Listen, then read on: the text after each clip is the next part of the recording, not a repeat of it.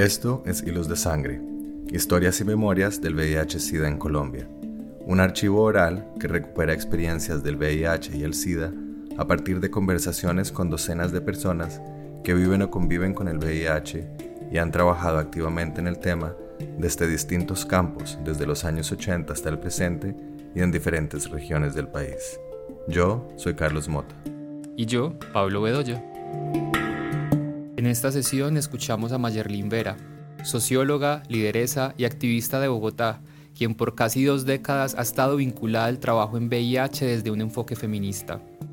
Ha participado de distintos procesos organizativos de mujeres, como el Proyecto Girasol, la Red Nacional de Mujeres Populares y Huellas de Arte. Actualmente está dedicada a procesos de intervención dirigidos hacia mujeres migrantes y refugiadas que viven con VIH. Bueno, mi nombre es Mayerlin Vera, soy socióloga de formación, magíster en desarrollo humano, eh, trabajo actualmente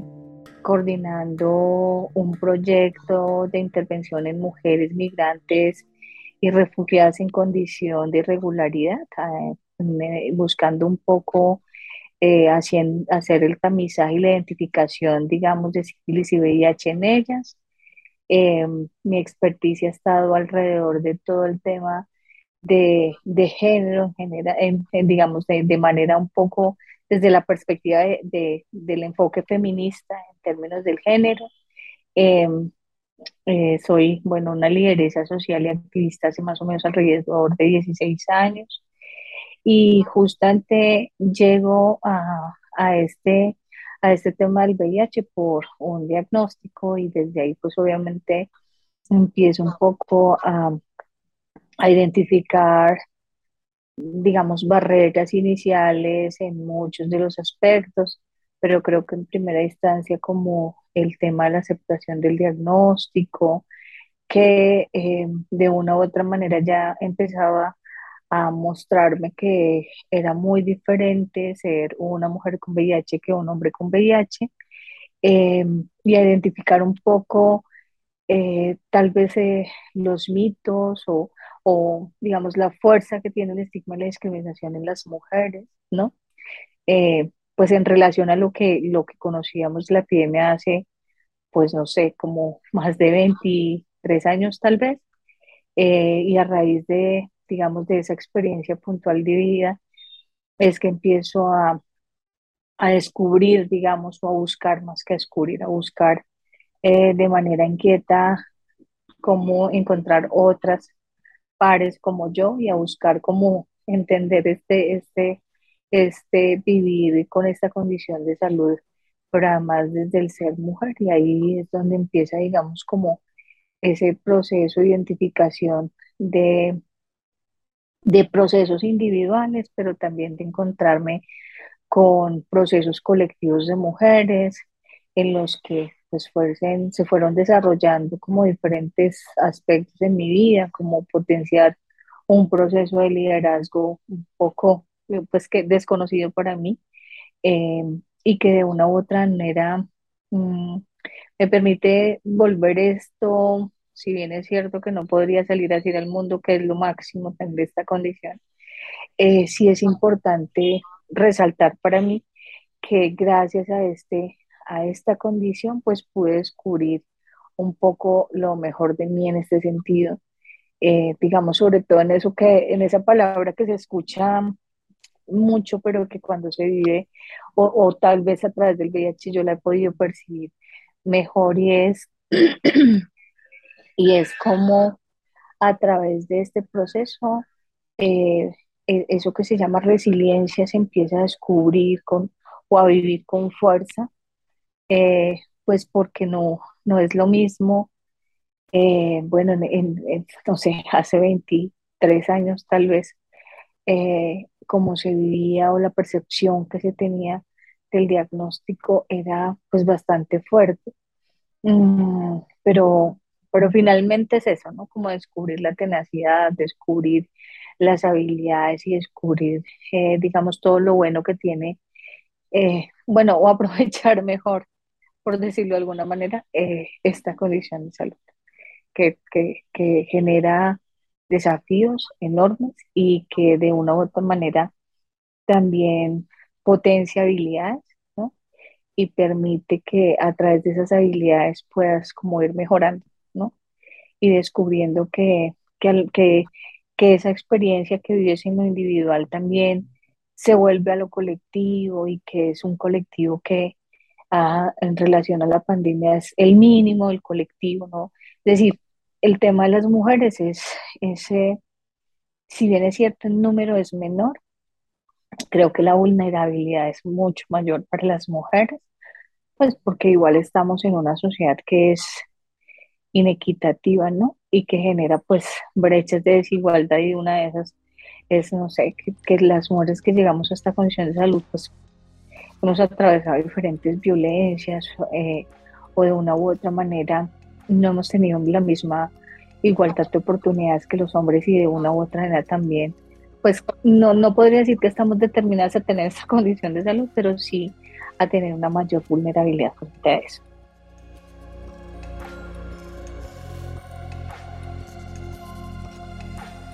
No, yo creo que ahí es donde descubro como muchas potencialidades, porque tengo como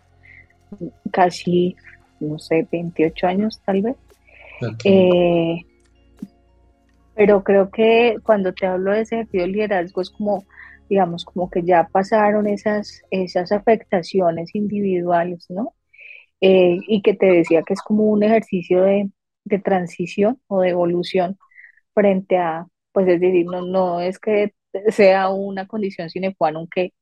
quien tenga esta condición de salud decida ser líder o activista, mm, porque ese no es como el rol, digamos, como que no es como la,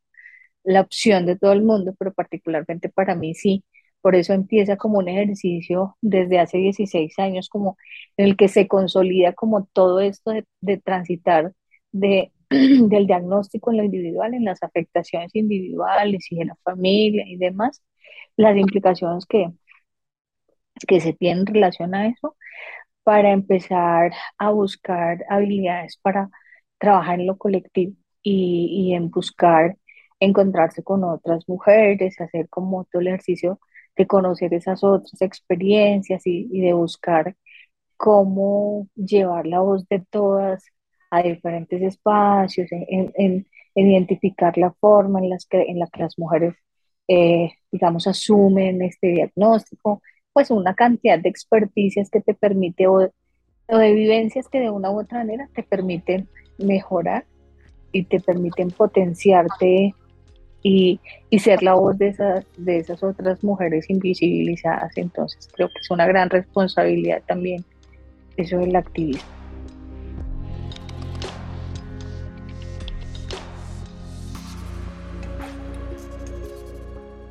Bueno, yo, yo te digo que para ese momento, para mí era como, en primer lugar, el, uno piensa que como, digamos que lo, la idea que se había afirmado en ese momento o, la verdad que, que, se, que se había en relación a, cómo eran las,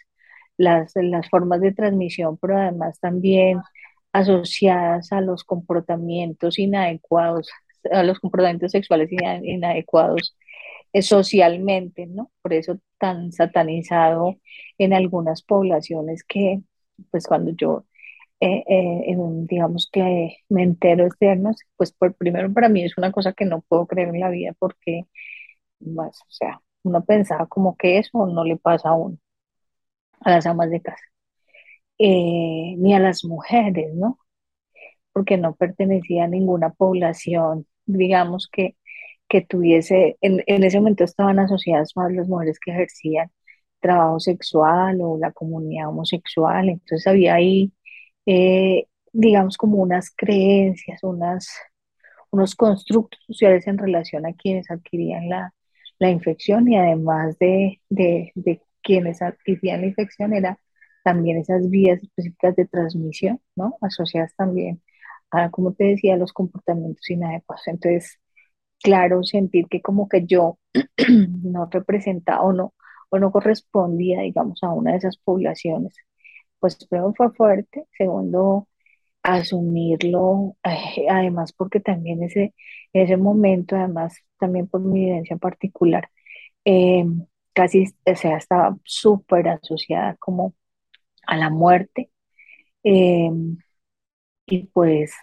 creo que eran como esos temores, además porque en algún momento también estuve en una fase, en una fase terminal en la que ya como que, pues digamos también, ya me han dicho como, bueno, ya no hay más que hacer, ¿no? Eh, y en ese momento era, digamos, por, porque había una crisis en relación a los casos que habían, había un tanto desabastecimiento de medicamentos, y digamos como que todas esas cosas pues hicieron que,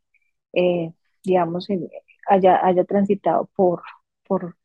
eh, o evolucionado en la infección de las peores maneras, porque pues empecé bien y luego ya me fui deteriorando hasta llegar a, esa fase en la que ya pues como que ya me habían dicho como bueno, no, ya mejor váyase a su casa y igual espere que ya, pues no sé, que llegue el día. Y creo que eso pues tiene unas afectaciones como persona muy, muy, muy grandes porque no es solo lo que implica o lo que en ese momento, para ese momento, eh, había en relación a las afectaciones físicas, ¿no? O sea, cómo se modifica el aspecto físico de las personas, porque también ahí había una, eh, bueno, se pensaba, se asociaba también que esos, esos rasgos de las personas, físicos de las personas, como que ya las, la, la gente en general podía determinar o podía saber si se, si se tenía el VIH o no. Eh, eh, casi que era como, como cuando tú te pones la Santa Cruz el día de la, de la misa, como que sales y todo el mundo te ve. Eh, creo que había ese ejercicio de señalamiento y demás, ¿no? Y también un poco todo el temor a, a ese proceso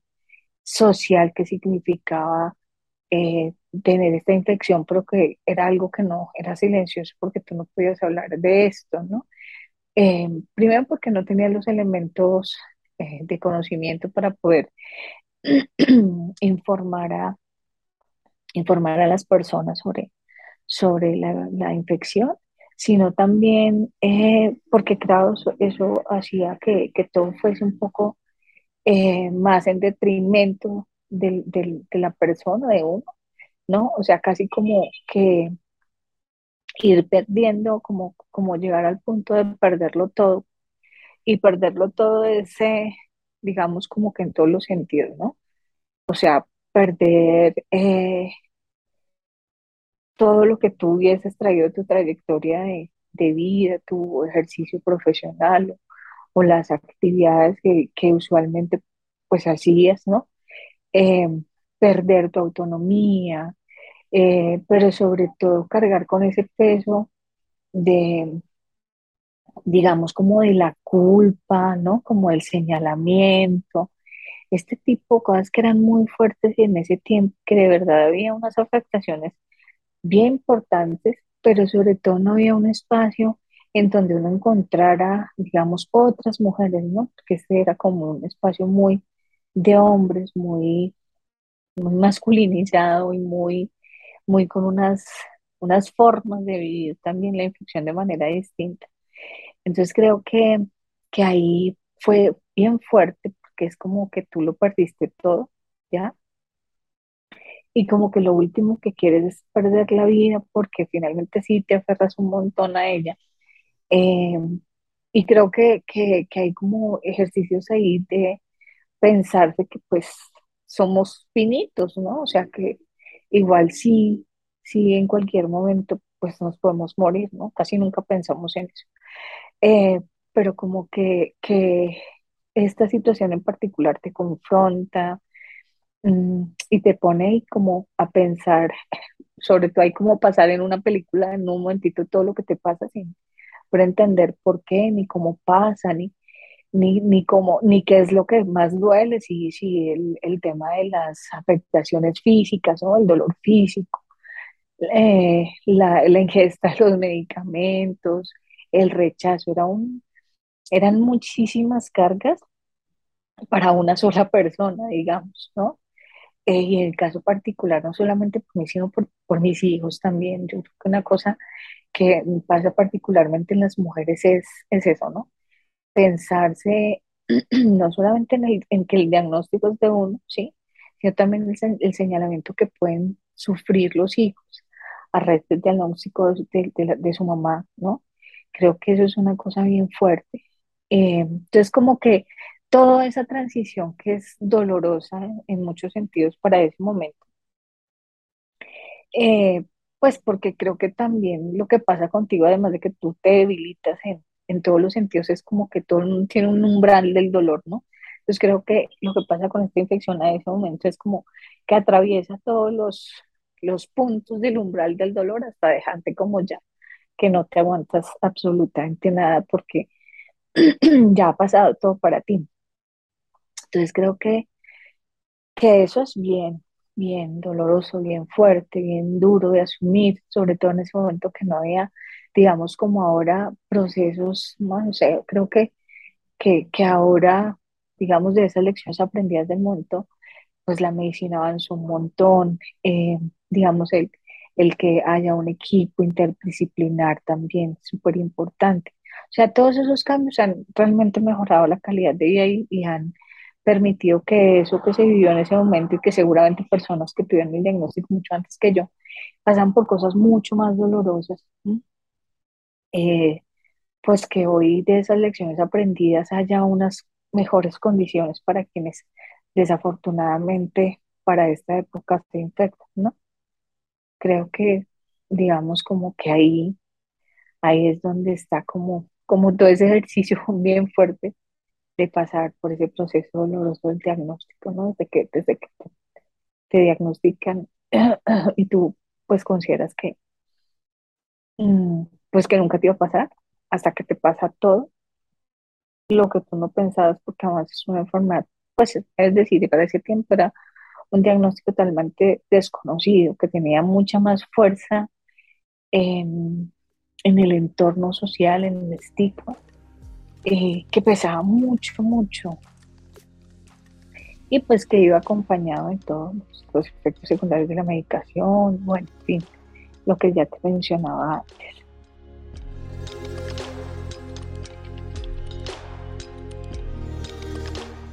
Creo que lo, lo, lo que me acerca, digamos, a este proceso, digamos, que, que es como un tránsito, ¿no? Entre lo individual y ya pensarse en querer encontrar a otras, es que el puente para, para ese encuentro es como mi profesional de psicología que me vincula con este grupo de mujeres que para este tiempo estaba como empezando también a gestarse, que es el, la, el proyecto Girasol, que es donde están mujeres que empiezan a hacer algo supremamente valiente, que es como asumir su diagnóstico, algunas mediáticas, otras pues en cualquier contexto, pero asumirlo desde ahí, lo que lo que para ese tiempo empieza a llamarse como ponerle un rostro al SIDA, creo que era un poco la apuesta de ese momento, ¿no? O sea, sobre todo particularmente de las mujeres, pues por el proceso de invisibilización que había ahí por la misma, por la misma trayectoria de la pandemia, ¿no? Que estaba enfocada o, que estaba en, en poblaciones, mm, digamos, como que puntuales. Y, y creo que ahí entrar en ese ejercicio y, conocer estos procesos de liderazgo eh, fue súper importante porque, pues como te decía, eh, ahí como que no es que todo el mundo que pase por esto descubre que lo mejor de la vida es hacer, eh, como que lo mejor de la vida es hacer, no sé, ser líder, ¿no? O ser activista, porque eso tiene como todas unas implicaciones pero como que te toca eso que tú dices, no, yo no quiero que le pase al otro, o pues esto que fue tan fuerte, que es un poco lo que, lo que, lo que cuesta, o, digamos como que ese proceso que empieza a cuestionarse, ¿no? En, en su momento que yo me empiezo a cuestionar cuando empiezo a ver como estos procesos organizativos y, y sobre todo todas estas experiencias de estas mujeres valientes ya con unas miradas y ellas obviamente con unas trayectorias mucho más fuertes, muchas profesionales y demás, pues obviamente fueron ahí como un espejo para mí en, cosas y empiezo un poco a involucrarme en esos procesos con ellas, a, a conocer de, de esto que se llama liderazgo, que la verdad no es que hubiese desarrollado antes o hubiera hecho una, digamos, como un ejercicio consciente de liderazgo. Y, y empiezo un poco ahí a transitar, a, aprender, a formarme, ¿no? A entender un poco cómo, cómo, cómo funcionaba para ese momento eso que era el tratamiento, cómo, eh, de qué manera actuaba. Creo que como que empieza todo ese ejercicio de, de empezar a absorber un montón de información que de una u otra manera pues fue como como un apalancamiento, ¿no? Porque pues bien dicen que el que tiene el poder, el que tiene la información tiene el poder y claramente así es. Entonces, claro, ya tú empiezas a, yo ya empiezo entonces a pasar este proceso de información, de formación, de potenciar habilidades y, y ya en esta trayectoria también empiezo a cuestionarme algo bien particular y es que eh, estos procesos por los que estaban atravesando en esta red particular eran bien interesantes para potenciar a las mujeres en relación a su activismo y hacer procesos de, educación y bueno, digamos, como un montón de cosas que surgen en esos momentos para las mujeres y que, y que de una u otra manera ellas replican a través también de sus, de sus, de compartir eh, sus experiencias de vida y demás. Eso entonces permite pues digamos más que permitirme, permite o sea, veo ahí algo que me cuestiono y es qué pasa con las mujeres. algo que yo empiezo a observar es que las mujeres normalmente, además de haber perdido todo lo que habíamos perdido, muchas habían perdido sus hijas, algunas habían perdido a sus parejas, ¿no? Eh, pero también habían perdido su autonomía económica. Y ahí es cuando yo empiezo un poco a cuestionarme y a pensar cómo fortalecer a las mujeres desde esas experiencias, cómo o cómo tratar de, que las mujeres a través de, de, ese ejercicio importante de la autonomía económica empiecen a recuperar cosas que se, que se, iban perdiendo, pero sobre todo eh, no solamente el sentirse productivo, sino, sino como que también ese ejercicio de, de tener recursos, pues no en una cantidad exagerada, pero finalmente eso es como volver a pensar que, se es, que es posible tener autonomía económica. Y, y ahí es como que empiezo un poco a repensarme cosas, a ver y, a explorar y, y arriesgarme así como que, bueno, ya, yo quiero como hacer algo sola. Y, y ahí surge la organización que coordino, que se llama Huellas de Arte. Y Huellas de Arte tiene un enfoque particular y es que se llama Huellas de Arte porque aprendimos de la experiencia que aprendimos, vimos en Girasol eh, que tenían como iniciativas o emprendimientos. Mm, tomamos de ahí parte de la experiencia, nos formamos para hacer velas y empezamos a hacer velas, pero a, partir de ese elaborar velas artesanales, aprendimos que eso de sentarnos a, en, no sé, en una mesa redonda a hacer velas y a pintarlas y demás, también nos permitía ese proceso de poder hablar de lo que significaba para cada una esta condición de salud y hacer una cosa como que, que, que era como hacer un, no un grupo de apoyo, pero sí escucharnos entre nosotras mismas para poder, eh, pues no sé, como contar esos dolores que no se contaban en todos lados, ¿no? Y que, y, y que como que era posible decir, ah, sí, a mí también me pasó, y que de una u otra manera pues nos fue mostrando que, que las, las mujeres aprendemos distinto, que las mujeres compartimos distinto, vivíamos distinta la, infección eh, y que era importante tener este proceso y así es como vamos avanzando. Entonces, mm, también es clarísimo que hay que empezarse a fortalecer y a, formar y a tener información y, que, y, que, y que uno se vuelva par de otras que puedan verse en uno ya reflejado y que uno les pueda decir, venga, yo estuve por este compartir esa experiencia de vida que tal vez a veces en, en eso que, que la investigación enseña, pues que todo tiene que ser objetivo y que todo tiene que ser muy técnico, como que, como que el lugar de enunciación de la experiencia no es una cosa importante, ¿no? O sea, es una cosa como subjetiva y que por lo tanto como es subjetiva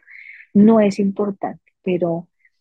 pero esa subjetividad que nos atravesaba a las mujeres, sin duda alguna, nos enseñó o nos permitió fortalecernos y ir creciendo con el tiempo hasta digamos como que mostrar que había liderazgos diferentes y, y así es como se va construyendo el colectivo y entonces nos hacemos un poco más conscientes de, de, lo que es tener esta condición de salud, de cuál es la respuesta programática que tiene el Estado, de, de cómo esas necesidades particulares que teníamos nosotras no, no estaban puestas sobre la mesa, no había una agenda. Y ahí como que empezamos a, en ese ejercicio de trascender, pues ir pensando, ir identificando que las mujeres teníamos que formarnos, que quien quería ser activista tenía que formarse para ser activista, porque el activismo te exige un montón, ¿no? A diferencia de los hombres en su momento, era pues primero que habían hombres muy formados, bueno, la mayoría eran formados académicamente y eso era una gran ventaja, pues su voz se escuchaba mucho más fuerte, se legitimaba de mejor manera, ¿no? Mm, y entonces a nosotros nuestra lucha era una lucha más, pues era una, era una lucha claramente como más fuerte tal vez, eh, que exigía muchísimo más hasta ir haciendo de un proceso pequeño que empezó en lo local y que luego se empezó a volver regional. Entonces ya decir, ok, sí vamos a ser activistas porque no todas somos activistas, pero aquí podemos hacer un ejercicio para seguir cada una de acuerdo a lo que quiera hacer en el espacio, eh, fortalecerse y así es como nos unimos ya a un proyecto mayor que era la Red Nacional de Mujeres Populares, que es una que es una red que empieza a estar una, pues una organización en Cali, por una mujer que empieza un poco también a cuestionar eh, eh, todo este tema de, de, la pobreza, ¿no? De la condición de ser mujer, pobre y demás, un poco como asociar las brechas y ahí es cuando empezamos a unir esfuerzos para fortalecer, pero sobre todo para empezar, digamos, a, a generar o a incidir, digamos, en lo programático, a hacer que la voz digamos, de las mujeres fuera importante. Creo que, que, que, que tal vez todo ese esfuerzo que se hizo en ese momento nos permitió que para su tiempo, estoy hablando tal vez como el 2012, 11, 12, haya un ejercicio muy fuerte por parte de nosotras que permita que, que en el marco de las redes que ya habían en el país se comprenda que esta red es importante, que esté ahí a pesar de que Girasol ya había estado antes, pero este era, digamos, también como que madurar, creo que también los discursos maduran, se, se, modifican de acuerdo a la realidad, ¿no? No es la misma foto de, no sé, los noventas a, a la foto que ya empieza a mostrarnos como el 2011, 2012, que son otro tipo de necesidades, otro tipo de avanzar y demás. Entonces, creo que eso permite que, que esa voz ya ya se sienta y ya, ya, ya, se, ya, ya esa participación se vuelva vinculante, ¿no? Eh, y eso, pues, de una u otra manera exigió muchos esfuerzos a mí en lo particular. Eh, pues me puso retos, eh, digamos, para formarme académicamente. Yo creo que mi formación profesional está en la lógica de las necesidades del movimiento de las mujeres con VIH. Y, y es así como ese conocimiento técnico se aúna un poco a todo el tema experiencial para fortalecer los discursos, para fortalecer también todo el tema de ciencia política y, tener, y lograr tener, digamos, peso en el discurso, ¿no? Poder lograr, eh, o lograr más bien, eh, digamos, eh, ¿cómo, ¿cómo, decirlo? O sea, que, que, que el, el resto de las poblaciones que que ahora se llaman clave, entendieran un poco que este tema de las mujeres y, la perspectiva de género, pero desde un enfoque feminista, pues era importante, ¿no? Las cifras seguramente no nos ayudan mucho porque nunca nos ayudan, pero que sí era importante, pues que sí estábamos, ¿no? Hacernos presentes y hacernos eh, reconocer pues fue bien importante. Eso yo creo que de una u otra manera sí marcó un hito. O sea, que hoy ya haya una red de mujeres populares tejiendo vida que, que está ahí, que ha generado logros, que, que, no sé, alcanzó a tener un asiento en el mecanismo coordinador del país, eh, pues es, es bien importante. Yo creo que es un esfuerzo que valió la pena, que está ahí, que pues ha significado luchas. Han habido muchas compañeras que, que hacían parte del proceso y que pues ya no están, porque ya no, no, no están en este plano, pero que hicieron también parte de, esos procesos de incidencia, ¿no? Porque además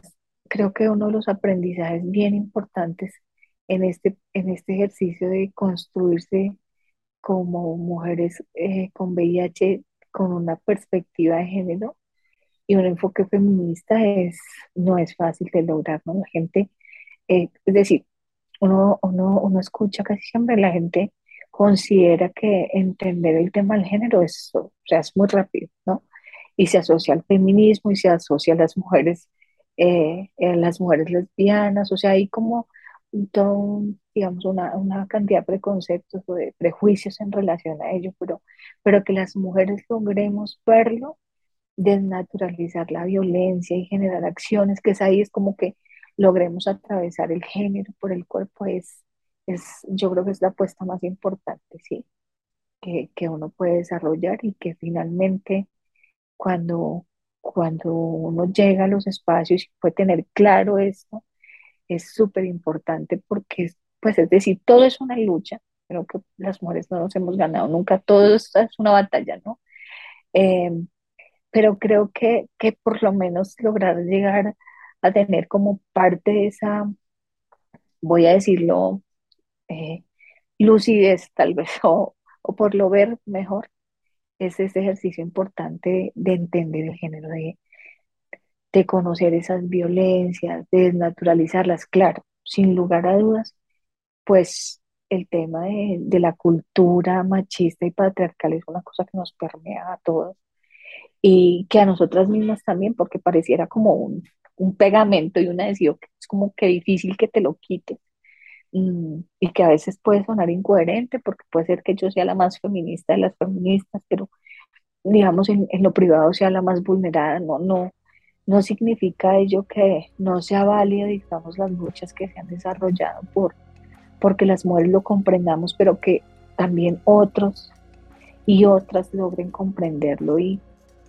y verlo desde ahí, conocer las necesidades, un poco de verdad incidir en lo programático es bien importante.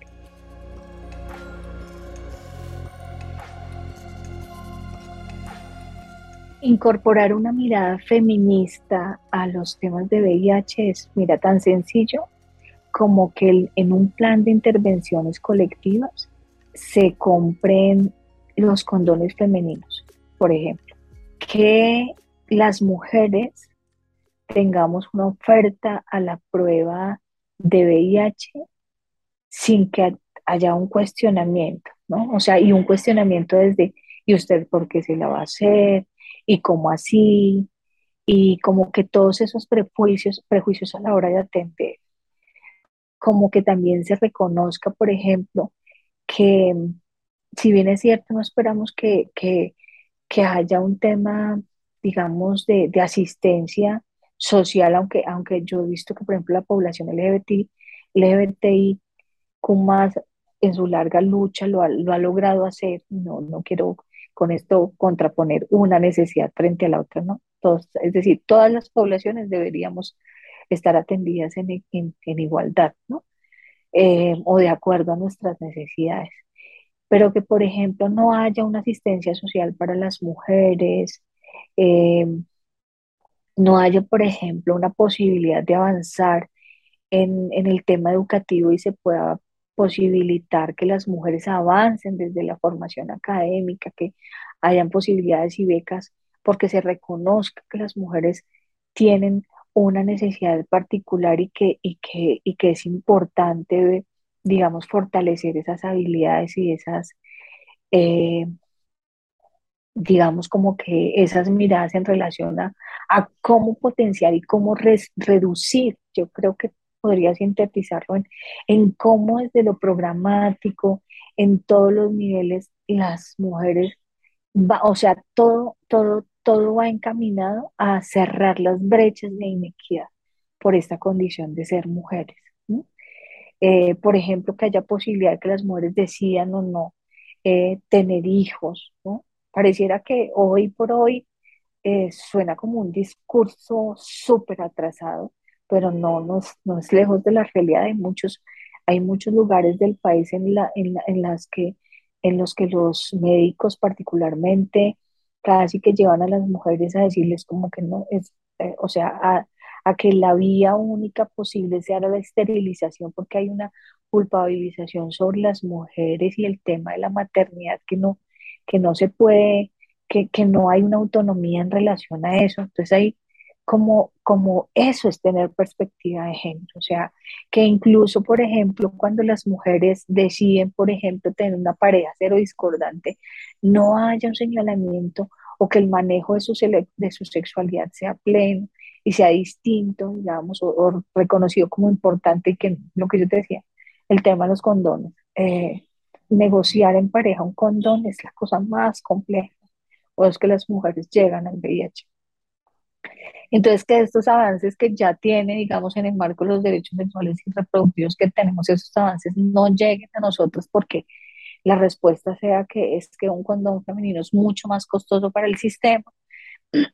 y las mujeres no lo utilizan, no lo conocen, no lo saben. Entonces hay toda una subestimación, hay una infantilización relacionada a, la autonomía de las mujeres en, en, todos los sentidos y no hay un nivel de oportunidades y no, y no diría, o, tal vez sí, o sea, vivir con VIH no es una condición fácil. Eh, porque hay cosas que con el pasar del tiempo, si, si yo miro de un tiempo acá, ah, seguro, claro, tenemos avances, accesos, pero también hay un estigma, eh, un estigma y una discriminación soterrados y que de una u otra manera se vuelven violencias basadas en género. Y ahí es donde se necesita el enfoque feminista, ahí es donde se necesita pensarse que sí se requiere una atención. Eh, cuando hablamos de, de, de, una atención diferenciada, tiene que también reconocer eh, eso de las necesidades de las mujeres. Sí, por ejemplo, uno ve avances, no sé, ahora que está la Secretaría de la Mujer y, bueno, digamos, unas políticas en relación al género, eh, creo que como que hay una fragmentación de la población cuando tú les hablas a estos movimientos de mujeres y feministas, como que se alejan un poco del VIH porque eso no es una cosa que esté asociada al género, ¿ves? O sea, creo que es, bueno, y seguro es producto también de, de construcciones, pues además de sociales y culturales, pues también de preconceptos y demás, pero creo que tener una perspectiva de género significa eso, pero desde una, desde una época feminista significa eso, es que, es que el cuerpo de la mujer necesita, es que es eso de ser mujer,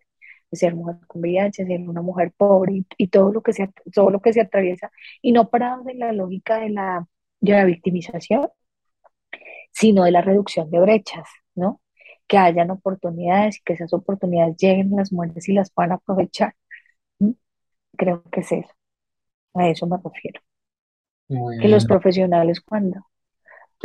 perdona, solo como para cerrar, y es que claro, todos los profesionales, no solamente los de la salud, la forma en la que se ejerce la justicia, o sea, ahí es, es donde debe estar, donde el, el, el enfoque feminista necesita, y, digamos, trabajar un poco en desaprender de ese machismo y el patriarcado. Es eso.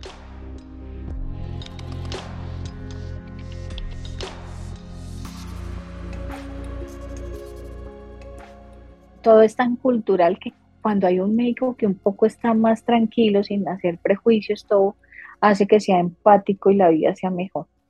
Pero hay unos que, imagínate tú, si a veces pasa cuando uno logra tener ahí esos, esas gafitas para identificar y desnaturalizar esas formas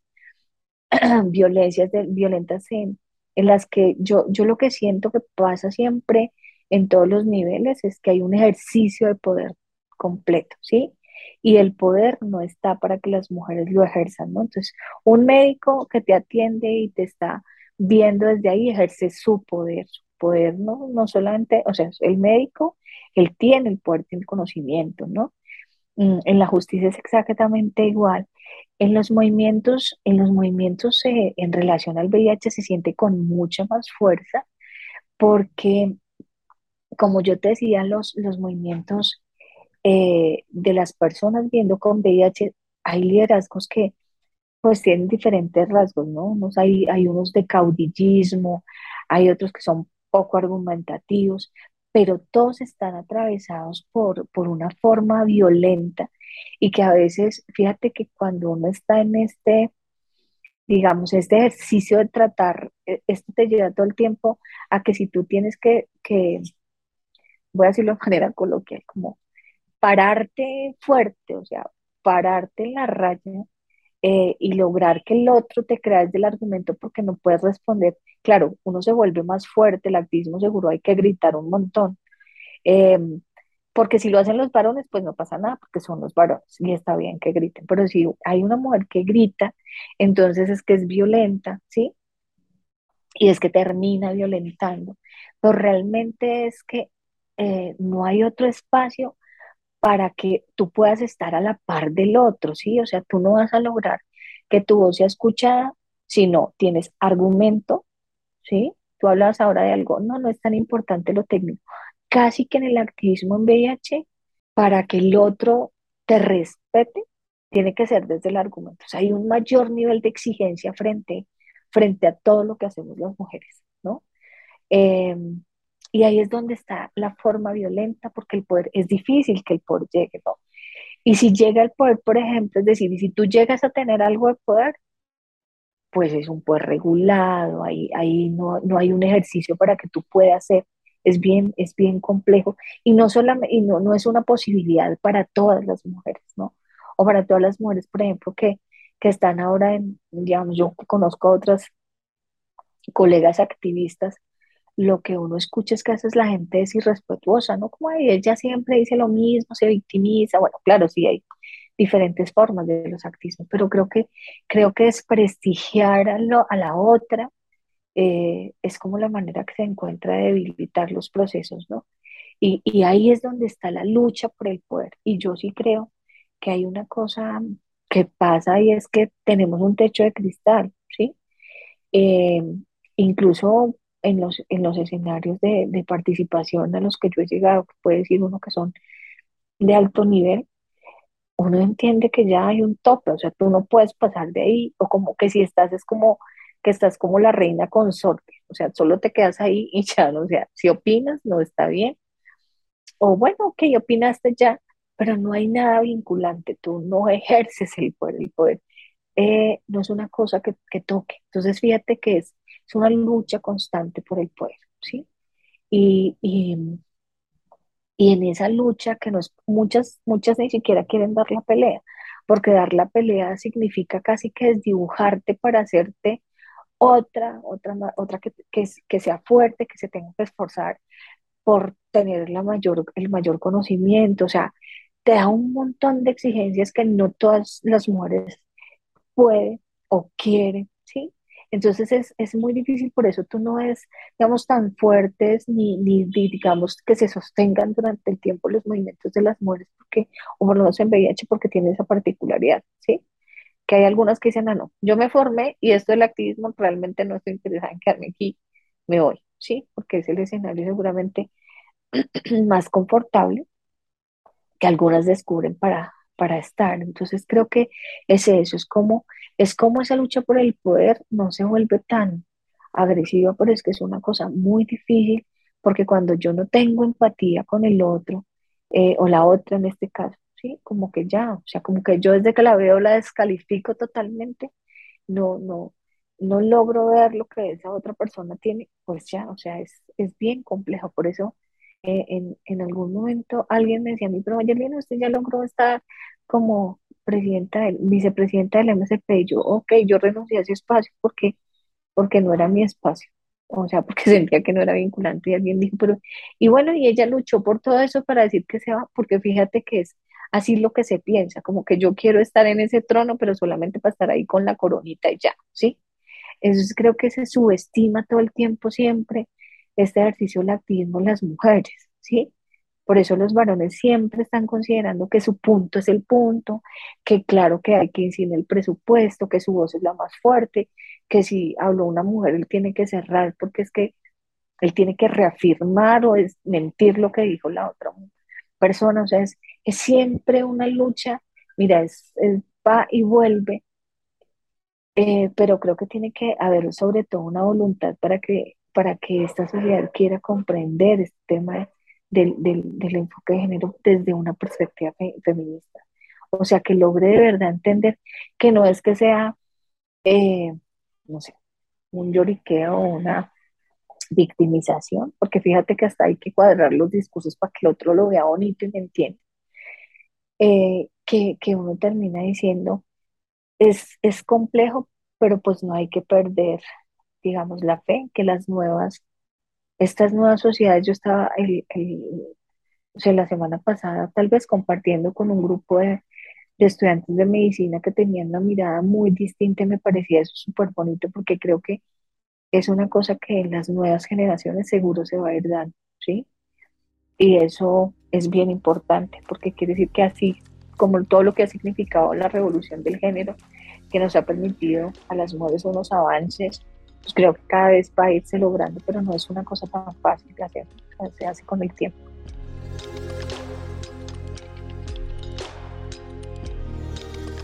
Yo creo que una cosa que, y te estoy hablando un poco de la, de, no sé, de la época del, diagnóstico y, que, y que aún se mantiene,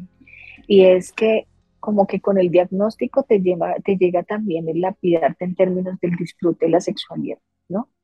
O sea, porque hay una, eh, yo, yo voy a decir esto y tal vez es, es como mi percepción personal en relación a,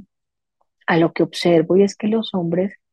eh, particularmente los hombres que con los que uno interre o, o, los que se observan desde la epidemiología, que son los hombres que tienen sexo con otros hombres, viven su sexualidad plenitud, ¿no? Tal vez eh, su derecho a la sexualidad es, es, eh, es, apropiado como un derecho. Es algo que no nos pasa a las mujeres. Las mujeres, cuando hacen los talleres, por ejemplo, el, voy a decirte, el, el taller sobre no sé, los derechos sexuales y los reproductivos, lo que, lo que uno encuentra con las mujeres es que todas, la mayoría, eh, se aterran porque hay un derecho al placer, por ejemplo, ¿no? Y cuando uno le habla, les habla a ellas de, no sé, todo esto que ha traído la tecnología, que es como los avances y, las posibilidades de conocer eh, más, digamos, nuestro cuerpo, sobre todo nuestra, nuestra zona genital. Eh, y todos estos avances, no sé, como los vibradores y todo, todo esto que está, digamos, hecho para, para el disfrute, el placer, como que a ellas les parece que eso es, eso es de otro mundo, o sea, eso no es para uno, ¿no? Y eso está asociado a, que, primero, eh,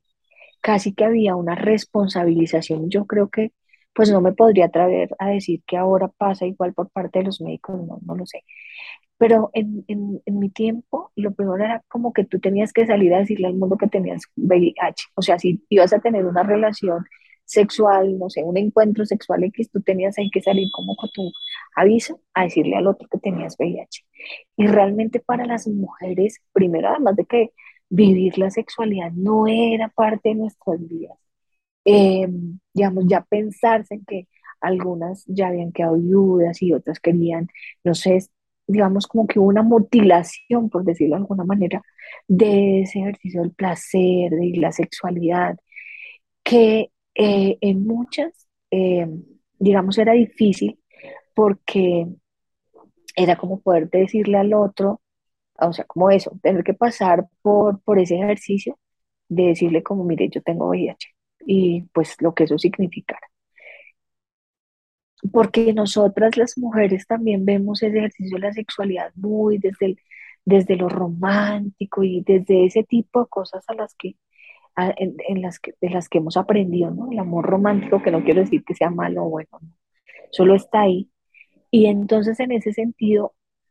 pues las mujeres casi que sentimos que la mayor, además de todo lo que nos pasa con el tema del VIH, esa era como una mutilación, ya no vamos a pensar en la sexualidad, ya no funciona igual, ya no va a poder, ya no voy a encontrar una pareja, ¿no? Entonces algunas, eso, eso que hacía, y, lo digo por, por, casos de compañeras que yo conocí, que por ejemplo, habían unas que decían, no, yo no le voy a contar a mi pareja que yo vivo con VIH y ya. Y muchas renunciaban al tratamiento hasta que se terminaban muriendo, ¿sí? ¿Por qué? Pues porque no había como las posibilidades de tener ese acompañamiento y esa claridad, que es un poco los avances que tenemos ahora con, con esto de la PrEP, eh, que es, es, es, lo mejor y que seguro te, yo creo que no todas conocemos de esto, de es la PrEP. Y en ese sentido creo que la sexualidad, si bien es cierto, las mujeres en general no es una cosa que nos aborde, o sea, por lo menos a mis contemporáneos de, edad tal vez, eh, no es una cosa que, que, sea claro ese ejercicio de la sexualidad. Y tú lo ves cuando haces los talleres con las chicas, que lo primero que, que eso de la sexualidad es una cosa como oculta, es una cosa como que no asumimos como de manera natural y como un derecho. Mm, y no te reafirma, mira, yo te, estoy segura que cuando tú haces la EPS ya te dicen, bueno, yo he ido, entonces solamente me dan el medicamento y yo voy a psicólogo si quiero, pues voy al trabajador social pero este ejercicio de la sexualidad no hay un espacio para hablar de este tema, de cómo las mujeres tranquilamente podemos decirle, o sea, pensar y asumir que es, esto de ser asintomático es igual indetectable, igual intransmisible, y que las mujeres se sientan muy empoderadas de ese discurso y lo asuman y se den la posibilidad de avanzar. Entonces, no hay un espacio porque eso, eso casi que se enterró, ¿sí? Y, siento que ahí es en donde está ese proceso en que, en que esto de los derechos sexuales y los derechos reproductivos se centraliza en, en, este tema de, de, todo lo que significa la planificación, ya que es a donde se le da mayor fuerza. Eh, y en nuestro caso, pues no nos entregan los condones masculinos, ocho nomás, no sé, una cantidad reducida. Pero no hay un espacio para hablar de la sexualidad, no hay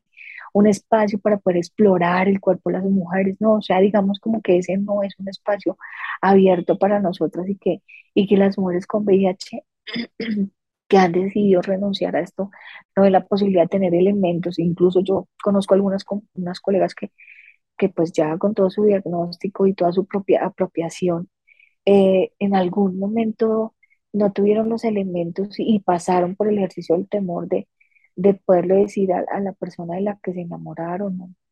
que tenían el diagnóstico, ¿no? Entonces, es, no es una cosa tan fácil, ni sobre la que se haya trabajado. pienso que entonces en, en, la comunidad de, digamos, de los hombres, pues como el manejo de la sexualidad es más espontáneo, más amplio, sí, casi que no, no, no quiero decir que no pase, pero no pasaría en la misma dimensión que pasa con las mujeres. Eh, y creo que, por ejemplo, ahí hay que trabajar mucho. Yo, yo por ejemplo, ahora estoy súper convencida de que hay que trabajar en la autonomía de las mujeres, pero desde esa apropiación de los derechos sexuales y de los derechos reproductivos. Pues en el marco de lo que ponen esto de la salud, creo que, que ahí hay que hacer un esfuerzo importante.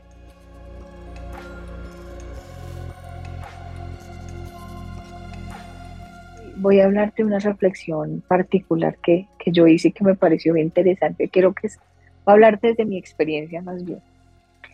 Eh, cuando yo empecé a hacer mi trabajo de investigación de, eh,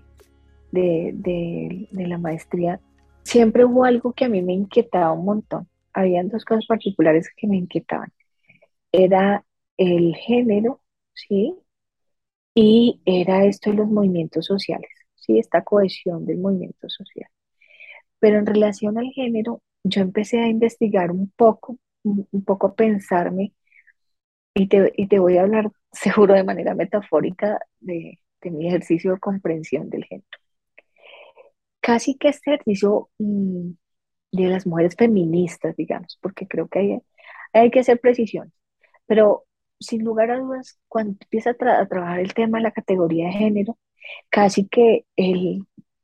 es un ejercicio que yo te digo como, como yo lo viví. Y es como que te dice, mira, tú eres un soldado, un soldado que se va a enfrentar a la guerra. Y la guerra está allá afuera, ¿sí? Y entonces hay que atacar este frente, este frente, allá, sí, como todos los frentes. Y tú te preparas, ¿no? Porque esto es como una batalla y tú para cada cual lees a tu detractor y piensas como, cómo empiezas un poco a, luchar contra ese tractor eh, y haces ahí como toda tu estrategia y demás. Y al final,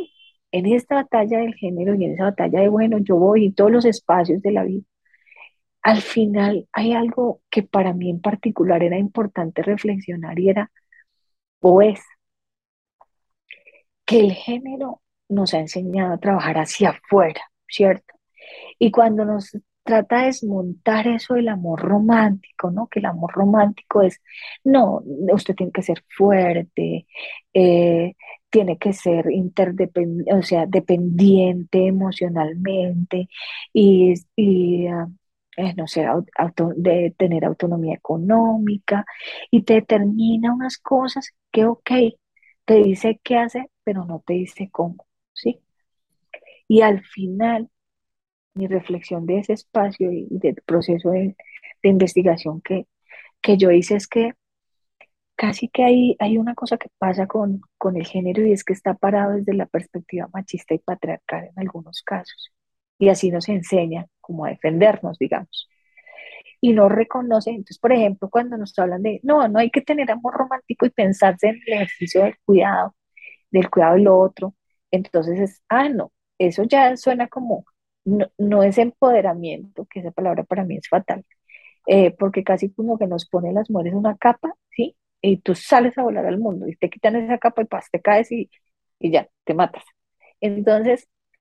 eh, creo que hay algo que, que se puede empezar a trabajar en el marco de género y es que las mujeres logren tener autonomía. Pero, ¿sabes cómo trabajar autonomía? Es hablar de la subjetividad,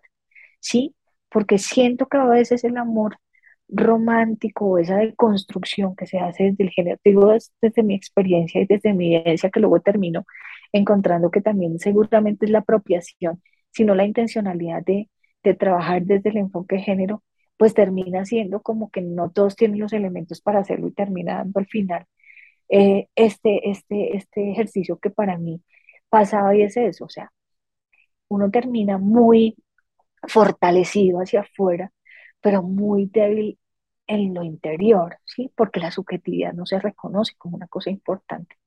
para trabajar. Y entonces creo que ahí también hay toda una batalla y hay que ganar un espacio, ¿no? Entonces por eso yo, por ejemplo, después de eso me replanteaba sobre cómo empezar a trabajar el género reconociendo estos elementos que nos permitan empezar a, a quienes creemos o, o nos llamamos feministas a, reconocer esa, ese, ese, ese por dentro, esa subjetividad, ese yo y cómo de verdad empezar a fortalecer y entender que ahí también es necesario trabajar. Y creo que esa es una manera de, de construir un, un, digamos, una propia mirada frente al amor, ¿cierto? Al, al amor propio, por lo menos, ¿no?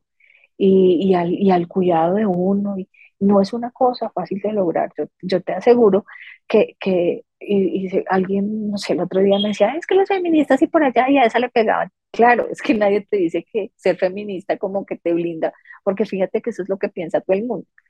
Entonces, creo que, que, que es empezar a trabajar así, desde adentro, desde fortalecer a las mujeres en ese sentido, conocerse y, trabajar la subjetividad y la autonomía y, y, la autoestima y esas cosas que no se trabajan tan fuertes, ¿sí? Que no se mira, digamos, en el marco de toda la planeación estratégica que, que se tiene en relación a la guerra con los de afuera para trabajar hacia adentro. Y te lo digo desde mi experiencia, así es como yo empecé a comprender un poco esta idea del amor y la construcción del amor romántico.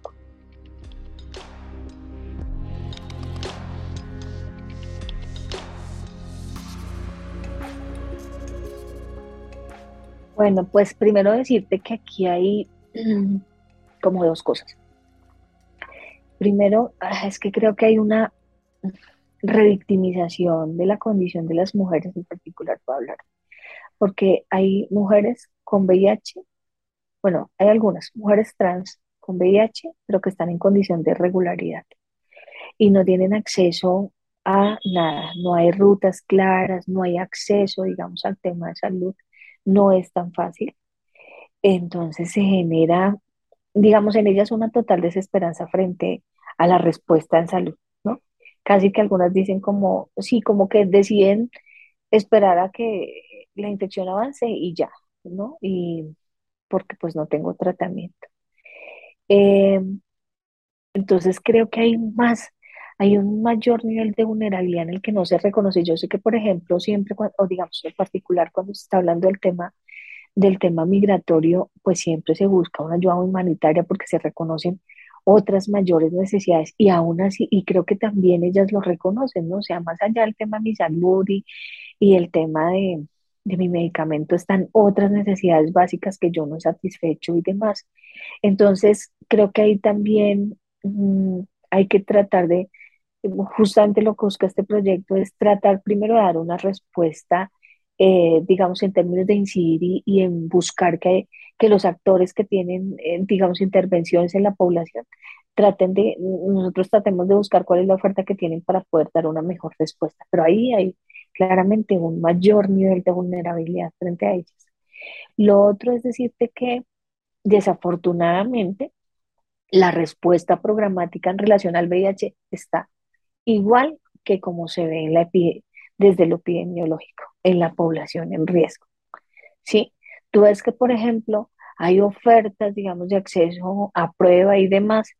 pero se focaliza en hombres que tienen sexo con otros hombres, en lo que se llama población clave, ¿sí?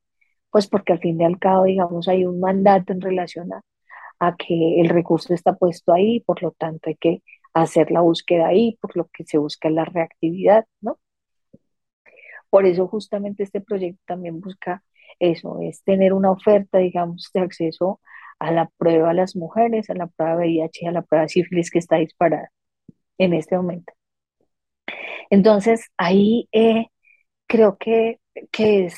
no sé, hay muchas respuestas en torno a todo lo humanitario y está súper bien, pero las respuestas particularmente en VIH para la población migrante y refugiada en condición de irregularidad está muy cerrada. Es una, brecha. Y además que otra cosa que he ido identificando es que el fenómeno migratorio, digamos, en la frontera, pues hay un mayor digamos, nivel de respuesta que al interior del país, pero no estoy hablando de las ciudades principales, sino, no sé, como por el lado de, de Risaralda y demás, que uno empieza a ver que aquí hay un fenómeno migratorio menor y por lo tanto no hay una respuesta, pero eso no quiere decir que no haya un riesgo, ¿no? Entonces ahí también hay como cosas que, que nosotros buscamos con este proyecto evidenciar y hacer incidencia para, para lograr pues no sé, buscar respuestas programáticas, ¿no? Eh, pero sí te digo que es bastante compleja la, situación de las chicas, sobre todo por eso, porque la condición de ser migrante en condición de irregularidad es muy, muy fuerte, pesa mucho, las pone en mayor riesgo.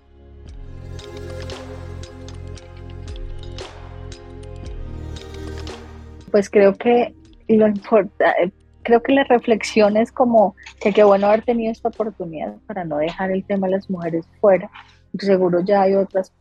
compañeras que han podido, digamos, estar en este espacio, pero, pero creo que, que lo que no quisiera dejar por fuera es que, es que se trate, mm, bueno, no se, no se, no se deje de lado cuando se hable del tema de género, que, también en relación al VIH se ha puesto mucho en la diversidad y no quiero con esto contraponer una, eh, digamos, hay una atomización ahí en términos de, temas, pero, pero pues la invitación es, es digamos, a, a que también cuando se hable de VIH y mujeres, pues que hay que hacerlo claramente desde una mirada que no sea epidemiológica, se comprenda desde una perspectiva eh, de género y digo desde un enfoque feminista o eh, una mirada feminista porque las necesidades de las mujeres o digamos la, condición de ser mujeres y, tener eh, VIH siempre hace que eh, digamos se generen más brechas en las mujeres. Por eso es súper importante que esto siempre se reconozca y que claro no la invitación es a cambiar la percepción y la mirada para abordar a las mujeres.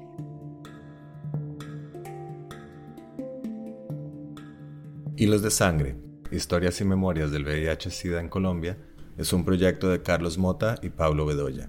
Edición de audios, Juan Camilo Ortiz, con apoyo de Penn Mellon Just Futures Initiative, Museo de Arte Moderno de Bogotá y Grupo de Investigación en Intervención Social, Universidad de Antioquia.